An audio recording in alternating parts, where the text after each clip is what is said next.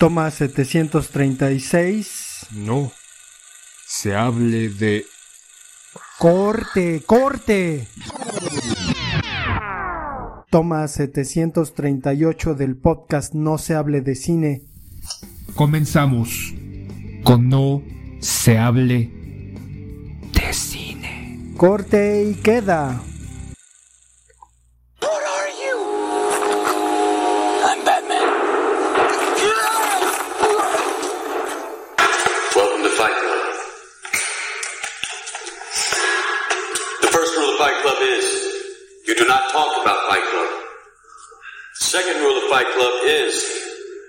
You do not talk about Fight Club. Third rule of Fight Club someone yells stop, goes limp, taps out. The fight is over. and you will know my name is the Lord when I lay my vengeance upon thee.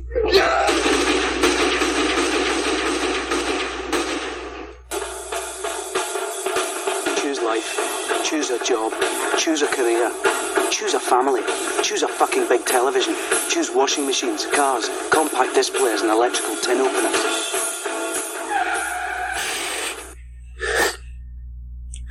Tranquilo.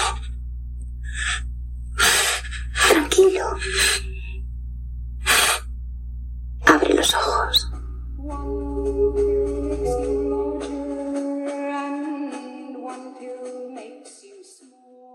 Corte.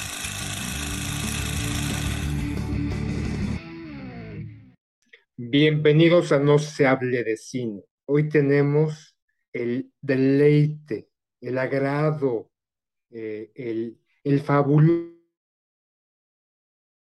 placer de hablar, person bueno, no un personaje, todo un actor de cine, un actor que era camaleónico, se podría decir que podía interpretar, interpretar papeles dramáticos, cómicos, de suspenso, este, que es recordado hasta la fecha por muchos mexicanos. Creo, sin temor a equivocarme, uno de los últimos o de las últimas grandes estrellas del cine, del cine mexicano, por su trabajo, no por sus escándalos, no porque si se cogió a fulanita, no porque si este, sube a redes sociales, no, simplemente por su participación en las películas. Un ídolo del poeta, un ídolo del pueblo, un ídolo del cine mexicano. Y vamos a hablar el día de hoy de Pedro Infante. ¿Cómo estás, poeta? Pues entusiasmado, Sila, porque pues Pedro Infante es así como, como el escudo de la bandera, ¿no? Nada más que en el cine. O sea, sí es un personaje muy, muy identificado con, con las masas en México. Como dices, pues interpretaba papeles variados, sin embargo, siempre terminaba siendo un poquito el, el ranchero carismático, ¿no? Bueno, y en este caso, siento decirlo así, mujeriego, porque pues lo que, lo que implica este, este actor, pues es que encarna a un, a un, a un mexicano tal como se supone que somos, ¿no? ¿Qué, qué película te viene a la mente, Sila? ¿Cuál es tu película favorita de Pedro Infante? Una de mis películas favoritas y que he visto en varias ocasiones eh, y me gusta mucho es Escuela de Vagabundos. Esa película en particular me hace reír, realmente me hace reír.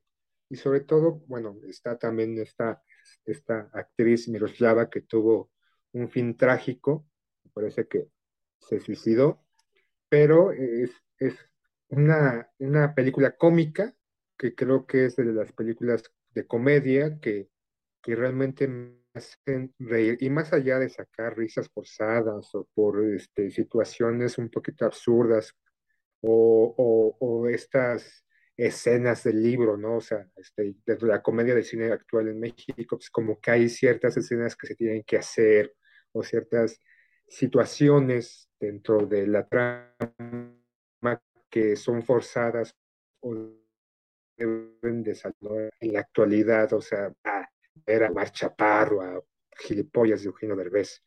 Es, este, en esta película Escuela de Vagabundos realmente desde principio a fin me tiene ahí y me, me saca risas, ¿no? Este, y obviamente hay, hay otras películas. Tizoc en, en lo particular a mí no me gustó, no me gustaba, pero por ejemplo estas trilogías, ¿no? De A Toda Máquina, también eh, donde mete un poquito el drama, el suspenso, la acción y la comedia.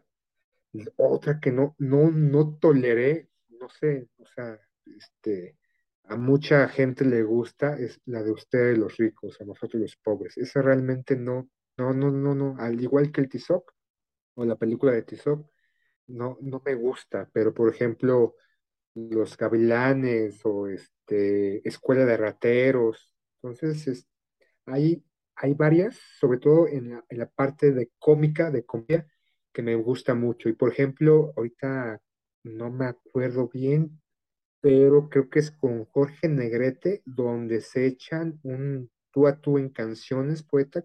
¿Te acordarás cómo se llama? Dos tipos de cuidado. Ah, esa también me, me gusta mucho. Y, y creo que en nuestra infancia eran como de las películas recurrentes a las cuales eh, obviamente salían en Televisa. No sé si específicamente en el Canal 9, porque creo que el Canal 9 se empezó a caracterizar por pasar muchos cine o programas viejos, pero este, pues, eran como las de cajón, ¿no? Que salían en, Televisa, en, en esta televisora de ensueño. Entonces, este, y, y también hay mucho mito, ¿no? Eh, que surca, que ha surcado de su vida, no solamente su vida como, como actor, sino su vida personal. Y como tú dices, ¿no? El característico, una caracterización, un, una situación o una parte importante de su vida de Pedro Infante es como mujeriego. Otra particular que sale mucho en sus películas es de borracho, pero curiosamente él no toma o él no tomaba, pero lo hacía también que pues uno creía, ¿no? Como espectador, incluso gente ya en su momento que, que fue a verlo al cine o vivió en la época en la cual él vivió, y haciendo varios de estos programas especiales que muchos se han hecho en la actualidad, y a gente ya mayor dicen, o sea, que pensaba, ¿no? Que realmente era, era un borracho. A ti, poeta, ¿cuál es la película que más te gusta de él o las películas que más te gustan de él? Pues yo, yo recuerdo mucho cuando era niño, un día mi mamá de alguna manera nos, nos despabiló y nos dijo que iban a pasar por la tarde noche una película que ella quería que nosotros viéramos. Y entonces yo recuerdo haber visto esa película eh, con, con la panza echada al suelo y eh, la mano en la barbilla, pero pues al final de la película me quebraba y me ponía a llorar y volteé a ver a mi mamá y también estaba llorando. Nosotros los pobres. Creo que eso me dio una dimensión muy clara de lo que significaba ser pobre en ese México de los años 80, porque además vivíamos en un rincón cerca del cielo, literalmente en el último piso de un edificio como de unos seis pisos, en la azotea, en un cuartucho, literalmente así vivía. Y eh, pues creo que las películas de Pedro Infante desde mi infancia fueron acompañando un poco la realidad en la que vivía, ¿no? Entonces, por eso y porque las repetían y las repetían y las repetían, no sé al final cuántas películas tenga, pero sí era muy común que durante todo el año estuvieran pasando sábado o domingo una especie de ciclo de películas de Pedro Infante. A mí, en lo general, me parece que siempre interpretaba el mismo papel, ¿no? O sea, es papel como, como lo dije, de galán, ranchero, buena onda. Pero, por ejemplo, estas dos películas de A Toda Máquina y ¿Qué te ha dado esa mujer? Pues me parecen excepcionales por la comedia que, que se plantea a partir de la escritura de Pedro de Urdimalas y también de Ismael Rodríguez, ¿no? Que pues son quienes, quienes inventaron el mito de Pedro Infante, pero es que al final creo que uno, uno no puede juzgar, ¿no? Se rinde ante las cualidades de un, un personaje con tanto carisma, Eh, de hecho, o sea, decías al principio, ¿no? Es que tú lo admiras mucho. Y hace poquito, creo que la semana antepasada, mi novia este, me contó que soñó a Pedro Infante y que en su sueño le decía, a ver, acércate, quiero verte de cerca. Y que le decía en el sueño, es que mi novio te admira mucho. Entonces, pues sí, es algo ahí como muy curioso. Y de, de sus papeles, por ejemplo, en Tizoc sí interpreta a un personaje indígena distinto a la mayoría de sus personajes y en una película del Indio Fernández que se llama Las Islas Marías, es un Pedro Infante completamente distinto, mucho más severo, incluso más contenido en su actuación, mucho más recio, más fuerte, no sé, es, es un papel interesante que no se suele considerar mucho porque los otros papeles pues arrasan completamente, ¿no? ¿Tú cómo ves esta cuestión de que, que decía Vicente Fernández, que por la culpa de Televisa, Pedro Infante era tan famoso y no él? Es decir, que Vicente Fernández tenía tanto carisma como Pedro Infante, pero que por el apoyo que Televisa le dio a la carrera post-mortem de Pedro Infante, pasando sus películas cada ocho días, que por eso el charro de Huentitán, ¿no? El pinche Vicente Fernández, hubiera sido mejor que Pedro Infante. ¿Tú crees que sí? No hay comparación. Obviamente, Vicente Fernández, este, hasta antes de morirse, era un, un, cantante, un buen cantante, creo que uno de los mejores cantantes en este principio del siglo XXI y finales del siglo XX, pero si vemos su comparativo entre ambos son cantantes de, ranchero principalmente, ambos eh, hicieron películas, pero en esa parte Vicente Fernández, en las películas que hizo, nada tiene que ver con lo que hizo Pedro Infante, sobre todo por, la, por el momento histórico en el cual estaba haciendo estos filmes, ¿no? Se, estaba eh, compartía pantalla junto con este, Luis Aguilar, con Joaquín Pardavé, con, este, ¿cómo se llama? Estos hermanos, que eran dos o tres que salían mucho en las películas, que salían... Hermanos Soler.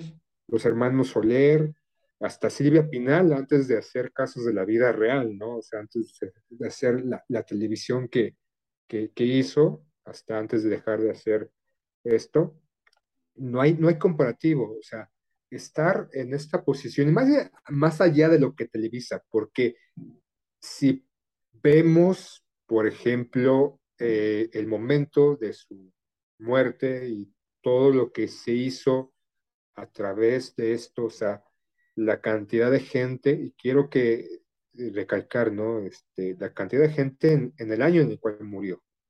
La gente que se desbordó a ir a despedir, a despedirse, despedirse de Pedro Infante, más allá de que saliera en, televisión, porque obviamente no todos tenían acceso a televisión en esa época, creo que era más conocido indudablemente por la facilidad hasta cierto punto de poder ir al cine, de poder acceder a este, a este recinto y ver sus películas, o de escucharlo en, en el radio eh, y quedarse embelesado por su forma de cantar o de interpretar. Entonces, no, no hay comparativo. Yo creo que el caso de Vicente Fernández era más su egocentricidad y su ego en sí mismo y decir o justificar el comparativo que hacían con los dos que por culpa de Televisa, la cajita de las mentiras, la cajita de la enajenación, Pedro Infante era más famoso que él. O sea, no, no, hay, no hay comparación.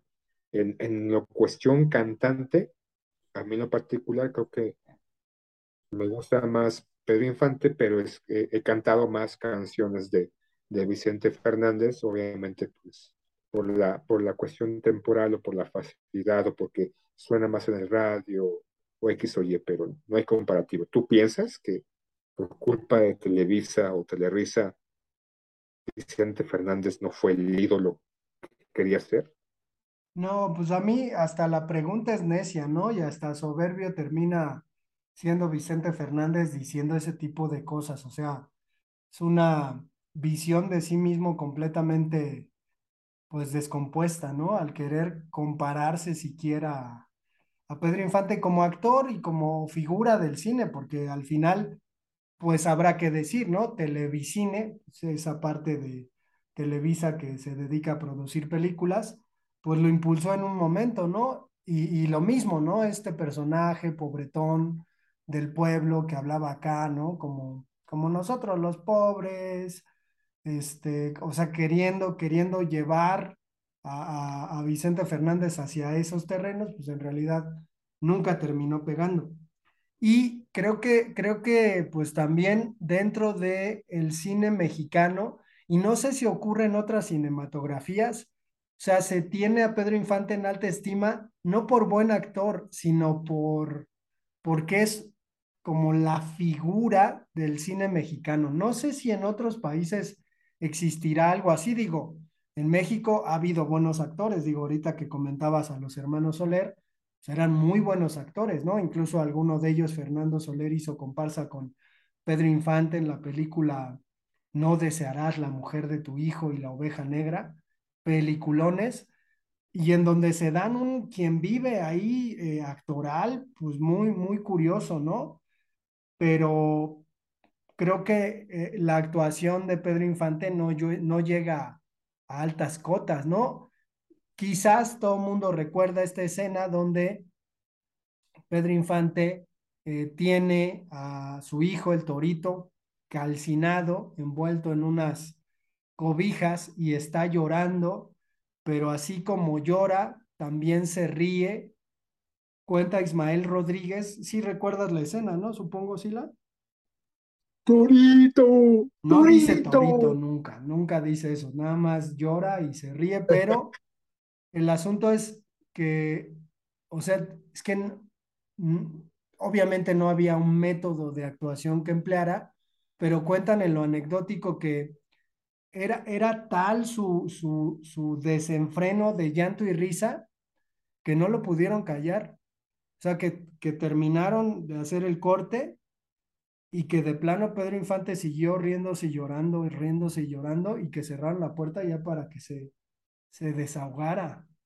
Pero está muy canijo, ¿no? Porque además, o sea, Pedro Infante es un tipo que de alguna manera incursionó en algunas estaciones de, de radio, ¿no? Como cantante y después lo vieron ahí y lo jalaron para el cine, cosa que era algo común, pero pues terminó siendo la gran figura, ¿no? Y en esta película de Dos tipos de cuidado, pues hace mancuerna con Jorge Negrete, otro personaje pues muy querido de nuestro cine. Sí, tal vez, o sea, más bien, tienen razón, tal, eh, no era como el gran actor, pero creo que podía mezclar lo carismático que era, o lo, lo querido que era, obviamente a través del carisma, a través de la simpatía que generaba, podía transmitir a través de sus canciones, a través de su actuación y tener algunas actuaciones destacadas en su gran filmografía. Sobre todo acompañado o eh, sustentado o protegido hasta cierto punto, protegido en el sentido porque aparecían otros actores que lo hacían ver bien o tal vez les le ayudaban, quiero pensar, o la propia capacidad de esos actores podían impulsar dentro de la escena la propia, eh, la propia escena actoral que realizaban con el personaje, con ese actor y cantante Pedro Infante. Y no hay comparativo en, carisma y en, en, auge o arrastre que tuvo en su momento, al que algunos eh, intentan en la actualidad. Y como tú bien dices, ¿no? Y lo recalco, la cantidad de actores y obviamente que existían en su momento y por eso el, el, el decir que el cine de los 30, 50, 60, tal vez finales, era la época de oro del cine mexicano, porque no solamente estaba Pedro Infante, o sea, estaba este, otros, otros actores, los hermanos Soler, este, este, ¿cómo se llama el que, que mencioné? Joaquín Pardavé, este, Sara García dentro de las mujeres, hasta la propia Silvia Pinal. Entonces era un cúmulo, todo un bagaje de, actores existentes de la época. Y también, ¿no? Tiempo después, todo este mito o toda esta parte oscura, ¿no? Que se menciona sobre, sobre Pedro Infante, como tú bien dices, mujeriego, creo que se dice que se casó, estuvo en relación con una menor de edad, que en la actualidad, pues, lo que, lo que sucedió, lo que está en boga en este momento con Sasha Sokol y este viejito rabo verde que a sus 30 años andaba con esta chica de 14 años. Entonces, este, en la actualidad sus relaciones amorosas, sus relaciones personales, si hubieran suscitado en este 2000, estuviera pues acusado de abuso infantil o de violación, estupro y demás. Eh, y también lo que se dice sobre su propia vida, ¿no? Que fue eh, en auge mucho por el acompañamiento que hubo de ciertas personas. Se decía que obviamente su muerte fue por, pilotear un avión, que era una afición que él tenía, que le gustaba mucho y que llegando a distintos aeropuertos y bajar y pasar por la parte de la aduana, los, los oficiales de aduana no le hacían las revisiones y por ver quién era Pedro Infante, y lo permitían, ¿no? Permitían que pasara, se dice, ¿no? Es el mito que, pulula eh, y no, no había esta revisión y que se supone o que se cree o se comenta que era, no era consciente el de que transportaba ciertos artículos ilegales, no, nada más se dice eso, no se especifica, mucho se dice que drogas, mucho se dice que contrabando, pero que su fama le permitía poder arribar a ciertos aeropuertos cuando él tomaba eh, el avión y que eso era como que lo usaban precisamente como mula. No sé si escuchaste eso o quieres mencionar otra cosa, porque eso es un chisme, no, no hay algo que se compruebe. Estos mitos que salen ya después de tantas décadas acerca de este personaje. Pues ya aparece la Pati Chapoy de estas cosas y la Sí, sí he escuchado, desde luego, al final es un poco como, como de chisme, ¿no? Nada corroborado, pero me gustaría que, que abordáramos un poquito ya como para ir concluyendo, pero no sé si viste la película, una película que hizo Omar Chaparro en la que interpreta a Pedro Infante. Ni madres, no la he visto, ese gilipollas de mierda, nada más vi, vi el pinche cartel y que era basada en su vida y dije, no mames, este güey, o sea, no mames, no la vi. Pues sí, pero, o sea, más allá de, de lo que implica que pues este cuate haya interpretado a Pedro Infante, el escarnio que se hace sobre la figura de Pedro Infante en la película con respecto a, eh, pues, el castigo feminista, ¿no? Hacia un hombre que supuestamente se burló de las mujeres porque era un mujeriego, hay que, hay que comentar así, ¿no? Que cuentan que, Pedro Infante en su vida cotidiana, eh, cuando salía o, pasaba algo con público, las mujeres se le ofrecían. Digo, esto suena como demasiado consternante en estos tiempos, pero es lo que... Hijo, Pedro. Ajá, sí, sí, literalmente, literalmente. Y el otro, pues que ni le gustaba, pues está ahí. Pero sí en esta película, o sea, es, es miserable. Yo no sé a quién se le ocurrió, quién lo permitió. Digo, si, si Pedro Infante hubiera sido mi familiar y yo hubiera tenido derechos eh, creativos sobre su nombre, no hubiera permitido que eso se hiciera, ¿no? Porque va hacia lo mismo, es decir, el, el Don Juan, el Casanova, el conquistador, pues resulta encantador pero el reverso de eso, pues es que engaña a las mujeres, ¿no? Que les pone los cuernos, que las burla, que las hace tontas, ¿no? Entonces, en la película van por ahí, ¿no? Es decir, este, pues era un, era un machito. Y sí, o sea, era un machito, pero ¿qué necesidad hay de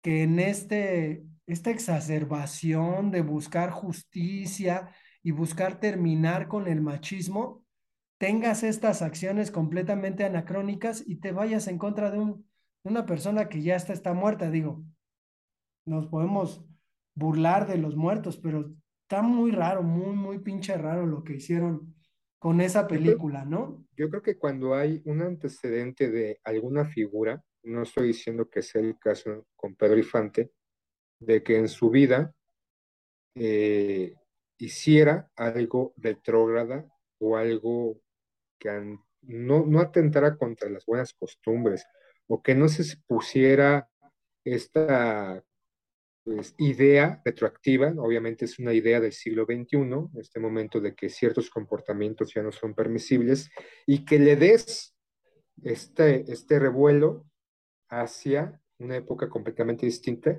distinta y exacerbando o evidenciando esa condición. Insisto, a veces ciertas películas históricas o biográficas eh, se van por esta situación, porque para quedar bien en la época actual, al público en la, en la actualidad, pero cuando nada más es por una idea este, de, de condición humana o de una, una nueva época en la cual ciertos comportamientos ya no se deben de permitir. Y sí, aclaro, hay ciertos comportamientos que no se deben de, de permitir en la actualidad y ciertas acciones de ciertos hombres que no deben de ser, eh, se deben de proseguir. Estamos hablando de una época de los 40, 50, la, donde la ideología, la sociedad era distinta. No estoy diciendo que es permisible violar a una mujer en los años 40 y ahorita que no se debe de hacer. No, violar a una mujer en los años 40, en el siglo pasado, antepasado, en el siglo XV, es violación y punto, y está mal.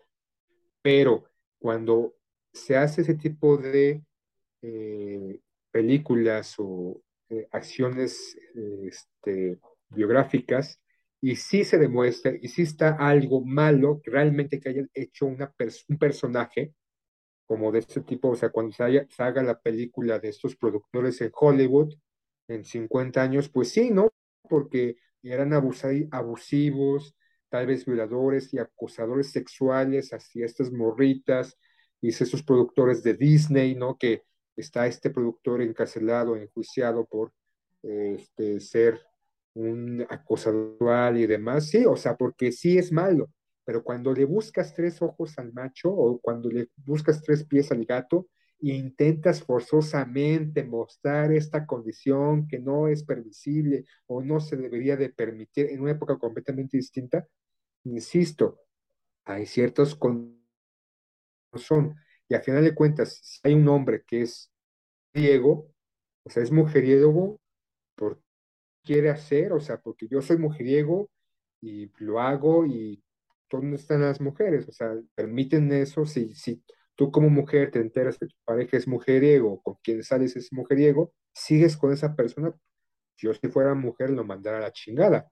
O si yo como mujer no me importara, bah, seguiría con él. Entonces, de repente esa búsqueda e intento de meter a, calzador y hacer estas nuevas formas retroactivas, esas formas, esa visión actual retroactiva para otra época, creo que es, está de, eh, desde mi punto de vista. Pues. pues sí, todo un rollo esto de, pues de cómo, cómo lidiar, ¿no? Al final, estos nuevos prejuicios, pues se, se sienten con el derecho de irse en contra de, de cosas que ya fueron, ¿no? Y de, de tratar de recomponer, o sea, como si, como si por hacer esta película Pedro Infante hubiera ocasionado menos dolor a las mujeres que engañó, ¿no? Por ejemplo. O peor aún, ¿no? Estas mujeres que probablemente hasta casadas, pues intentaban tener una relación con Pedrito. Pero ahí de quién es la culpa, de Pedro o de la mujer casada, ¿no? O, o del hombre, güey, siempre la sea, culpa es del hombre. Si tú, como, no, como mujer casada, si estás casada, que eso no es un, un grillete que te ata hasta la muerte, ¿no? Como una idea católica, ya eso ya está de más. Si tú como mujer casada aceptas o te envuelves, eh, ya después que salgas como mujer que, ay, es que tú le dices, tú le dices pauta para que tenga una relación. Entonces, la culpa de los dos, normalmente del mujer mexicana, de entablar una aventura, una relación con otro hombre siendo mujer casada, o, como, o con pareja, o con novio, o con novia, o sea, no necesariamente casada, si tienes una relación con alguien, independientemente que estás o no estás casado o casada, si inicias una relación con otro hombre a sabiendas que es un mujeriego o una mujer que es mujeriega, pues, ¿de quién es la culpa? Pues de los dos.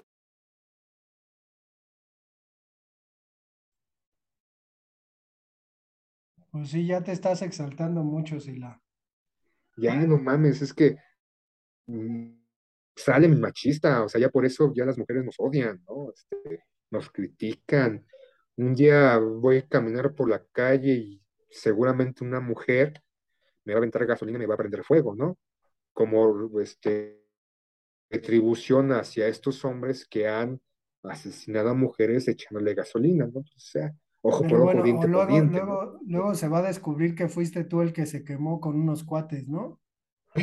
Que tus cuates te quemaron y luego ya, ya te vieron ahí encendido y dijeron, no manches, ya apágate, ruédate, ¿no? Como la chava esta que según se prendió fuego ella sola, qué pedo.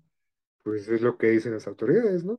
Está, está, Pues está cabrón, los ¿no? videos, ¿no? Donde está ella medio pintándole la pared y moviendo las cámaras, pero bueno, en lo que, en lo que Eh, Eso, termina todo eso, esto, yo creo que, que al final, digo, tenemos por ahí un episodio en donde hablamos de la época de oro del cine mexicano y quizás escuchar ese episodio puede contextualizar este. Y lo recomendable que terminan siendo las películas de Pedro Infante, ¿no? Porque al final, pues, digo, muchas de, de sus películas están muy bien hechas, ¿no? Muy bien pensadas. Esta, esta cuestión muy, pues, tecnológica en su tiempo con la película de los tres huastecos, ¿no? En donde Pedro Infante es multiplicado por tres, ¿no? Y resulta que son tres trillizos que este, viven ahí en la Huasteca Potosina, Tamaulipeca y Veracruzana y que eh, pues tienen ahí sus aventuras, ¿no? Entonces, sí, sí es un personaje que marca como la pauta de el cine mexicano y de hecho creo que lo comentamos en su momento, ¿no? O sea, en el 57, después de este accidente ahí en Mérida, Yucatán, muere Pedro Infante y se muere con él el cine mexicano, ¿no? El empuje que tenía se va para abajo. No sé qué hubiera pasado si Pedro Infante siguiera vivo, ¿no? Este, no sé si hubiera terminado haciendo películas culeras o qué hubiera pasado con él, ¿no? Porque pues sí era sin duda la gran, gran figura del cine, cine de nuestro país. Pero era la gran figura junto con otras grandes figuras, Sí, sí, no era el único. O sea, él era como el rey, por así decirlo, el alto jerarca del cine mexicano de la época, pero junto a él había otras tantas. Entonces, creo que el sustento o el buen cine que se llevó a, a realizar en la época, dentro de la comedia, dentro del drama, dentro del- de, de- de- de algunos géneros que se hicieron, pues, e- era, era el auge o la fuerza o la calidad, tanto por la dirección cinematográfica existente en la época, como con la cantidad de actores, de buenos actores existentes, que ya después, como tú bien los dices, de los 60 ya empezó el debacle y muchos de esos actores, que eran muy buenos, empezaron a hacer mierda, ¿no? Y ya de ahí malas producciones, malas películas, con otra tónica y completamente distintas a lo que se estaba haciendo. Y obviamente, pues ya, quien quiera saber una de las, eh, pues, del por qué, pues vayan a ver el podcast del cine de oro mexicano. Pues vamos a dejar este episodio hasta acá, recomendándoles que se avienten todas las películas de Pedro Infante que puedan, todas las películas del cine de oro mexicano que al final pues nos forjaron, ¿no? En lo, en lo estético, digo, quizás mucho en el drama y en el aventarse al piso y chillar, pero sí es un, pues un actor que, que de cajón se tiene que ver. Creo que en otros países latinoamericanos también lo consideran tanto como nosotros, Colombia, por ejemplo. Creo que sí es un personaje muy querido. Pues vámonos, Hila.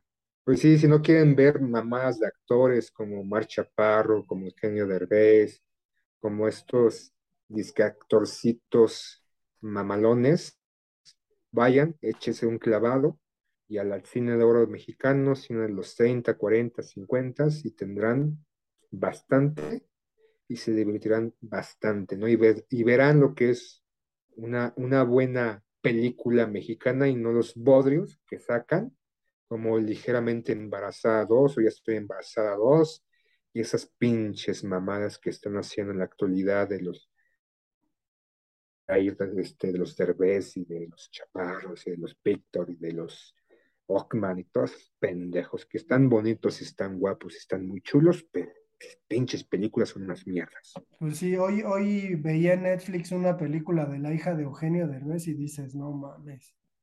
Bueno, yo sí vería la, a la hija de Eugenio Derbez. Pues ni eso, ¿eh? O sea, yo la, la empecé a ver y dije, ¿qué es esto? Lo peor de todo es que, o sea, está muy curioso, pero la fotografía de la película, preciosista, o sea, una fotografía preciosista y unas, unos encuadres chingoncísimos. Pues no tiene nada que ver con la historia. Pues quién sabe quién haga esas películas, pero bueno, me despido con